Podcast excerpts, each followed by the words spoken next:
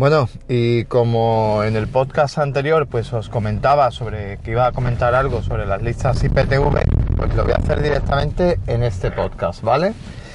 Este podcast no va a ser muy largo y es simplemente, bueno, pues comentar un poco el funcionamiento de este tipo de, de listas que seguramente mucha gente estaréis familiarizadas y yo vengo aquí pues un poco, no vengo a adoctrinar a nadie ni vengo a dar el sermón, pero sí vengo un poco a que la gente se informe realmente pues de ciertas prácticas y lo que estamos haciendo.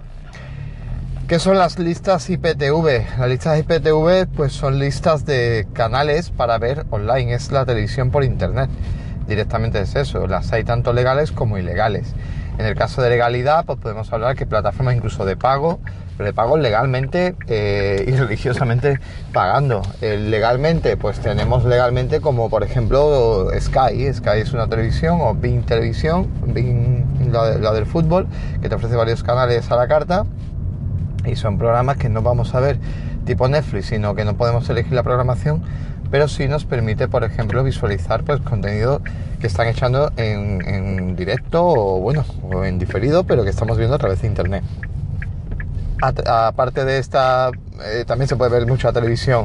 Se usa mucho, sobre todo en gente que ve televisión en el extranjero, pues se usa mucho este concepto de poder visualizar a través de listas de canales, pues mm, plataformas de, en idiomas, diferentes idiomas para personas, pues yo que sé, imagínate que en España, pues gente de fuera que veía su televisión o tú te vas a Inglaterra y querías ver la primera o la TDT y pues gracias a estas listas de canales legalmente se podrían ver, es como ver televisión por internet. Eh, Smart TV como Samsung o como LG te permiten, o Android Televisión te permiten perfectamente instalar estas listas de canales que en este caso, como bien os digo, son totalmente eh, legales las que son los canales en abierto.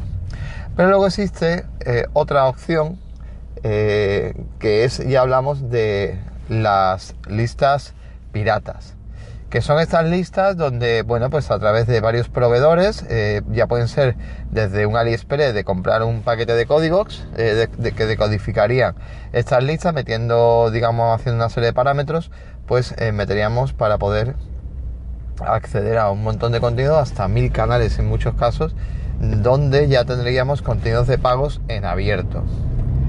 Esto es totalmente ilegal, evidentemente, pero no ilegal en la línea de que también, pero en la línea de descargarme una película.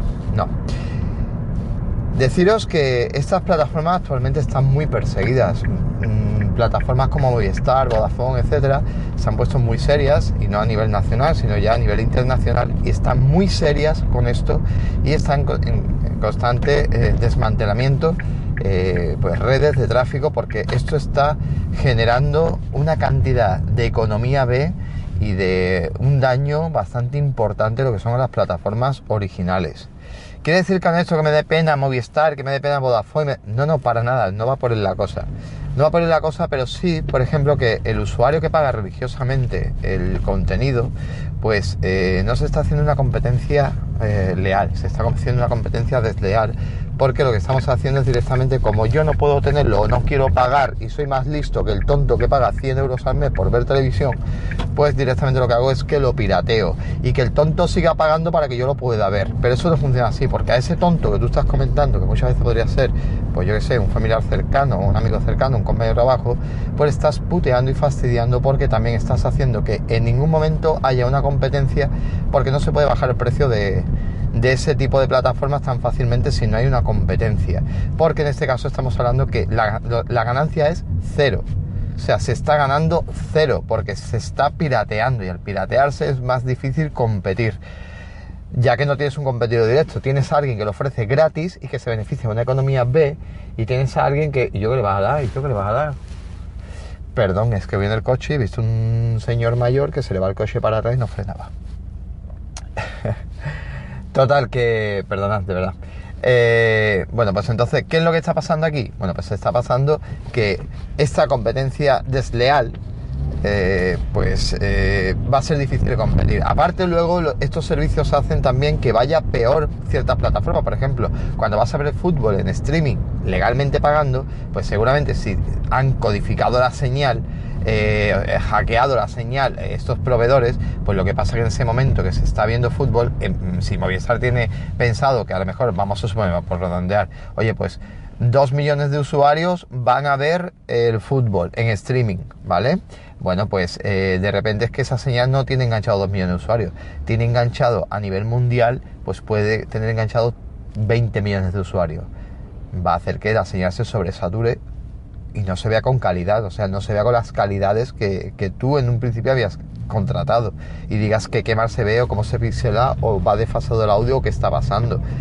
Esto, eh, y encima gratis, la gente gratis.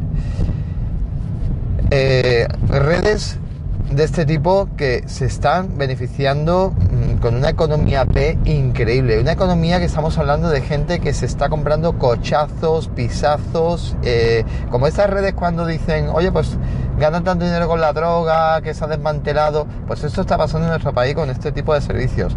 Redes de 700, 800, 900, pues mm, redes donde tenemos pues eso, involucradas una cantidad de personas increíble eh, y se están desmantelando en, nuestro país constantemente. O sea, si metéis en, la, en Google y ponéis eh, eh, mm, operación IPTV o policía IPTV, vais a ver la cantidad de casos que mensualmente, porque está informándome, pues hacen esto. Yo lo que veo que esto afecta sobre todo a muchos usuarios que religiosamente y legalmente pagan y, creo que no es la forma de competir. Cuando surgió Netflix, por ejemplo, aquí lo único que hacíamos era descargar películas por torrent o alquilarlas o ir al cine. Y bueno, Netflix pues, fue, digamos, una opción, ¿no? Pero ahora, gracias a que la gente empezó a pagar Netflix, pues han existido más negocios. Y ha existido HBO y ha surgido, bueno, pues ya sabemos todas estas plataformas, Amazon Prime y todas estas plataformas están surgiendo. Si no, eh, o sea, si no queremos pagar por Movistar, perfecto, pero vamos a dar el beneficio al menos de que surjan otras plataformas y no directamente, eh, eh, bueno, pues tirar de esto. Aparte porque no sabéis de verdad que vosotros mismos corréis peligro. Movistar, en un foro estuve viendo que, mm, bueno, pues Movistar también ofrece una lista de canales IPTV a través de su Movistar Plus online y eh, un usuario, pues por lo visto, le habían mandado un correo amenazador donde ponía que, eh, bueno, que se estaba conectando eh, en ciertos dispositivos como que estaba usando más de la cuenta, más usuarios de la cuenta la red o alguna cosa así era. O sea, que Movistar sabe si en tu red estás consumiendo algún tipo... No, miento, miento, no era así, perdonad. Era como que él estaba usando su red de Movistar Televisión que le había ofrecido a ellos y Movistar le mandó a su correo diciendo que estaba usando listas de canales ilegales y que su estaba viendo Movistar ilegalmente, Y él no tenía por qué estar viendo o algo así era, ¿no? Entonces, si ellos quisieran ahora mismo, ahora mismo están entrando directamente por los proveedores, por estas personas que eh, sé que incluso hay personas que lo hacen, porque es muy fuerte, pero hay personas que lo hacen pues por sacarse unas pelillas, o sea, ya no en plan eh, grande, es como si dicen, mira, pues me entera que la marihuana pues eh, se paga bien en el mercado, yo voy a vender marihuana pero a un menor nivel, ¿vale? En vez de vender marihuana a un nivel muy alto, pues voy a vender marihuana a un nivel de muy pequeñito y bueno, si me cae que me caiga una multilla y poco más y no voy a la cárcel. Ya, pero estás haciendo algo malo, o sea, estás vendiendo marihuana y no y la marihuana es ilegal y tú no deberías estar vendiendo marihuana. Vale, no es como, yo qué sé, no es como vender una película y punto, es algo más grave porque son, eh, estamos hablando pues que son ahora mismo operaciones muy buscadas por la policía y que, oye, que, es bastante chungo el tema.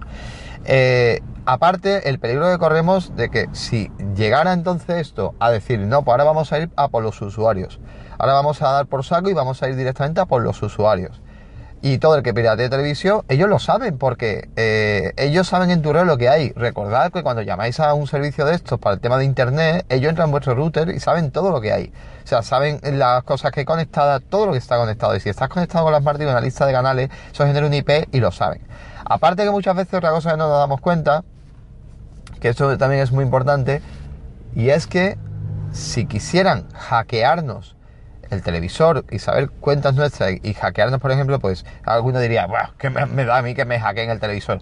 A ver, cuando metemos ciertos datos en la televisión, que estamos metiendo temas de redes y temas de direcciones y eso, para el hackeo de este, de este servicio, que sepáis que dejamos al descubierto muchas aplicaciones propias que tenemos legalmente. Si pagas religiosamente un Netflix, podría ser que tu cuenta Netflix fuera sustraída. Si tienes una cuenta de Google eh, metida en la televisión, yo tengo mi cuenta Google, por ejemplo, metida en mi televisor por el tema de YouTube, etcétera también podría ser perfectamente sustraída. Y ya teniendo una cuenta Google, el peligro es de palabras mayores. Podrían entrar en nuestros terminales, podrían llegar a, cosas bastante importantes. Diría, bueno, ¿y a mí para qué me van a querer hackear? No te quieren hackear a ti, quieren tus datos para venderlos junto con millones de datos en la Deep Web. Esto es así, para, digamos, sacar información y venderla en bruto. O sea, en la Deep Web se vende como en paquetes lo que es la información de usuarios. Cuando venden, por ejemplo, en la Deep Web, cuando venden, por ejemplo, eh, temas de cuentas Netflix, que la gente me hace gracia, me dice, he pillado una cuenta de Netflix vitalicio. No, amigo, tú no has pillado una cuenta de Netflix vitalicio, has pillado una cuenta que alguien te ha vendido como vitalicio, pero que pertenece a algún usuario hasta que ese usuario se dé cuenta. Y muchas veces este tipo de cuentas se adquieren en la Deep Web.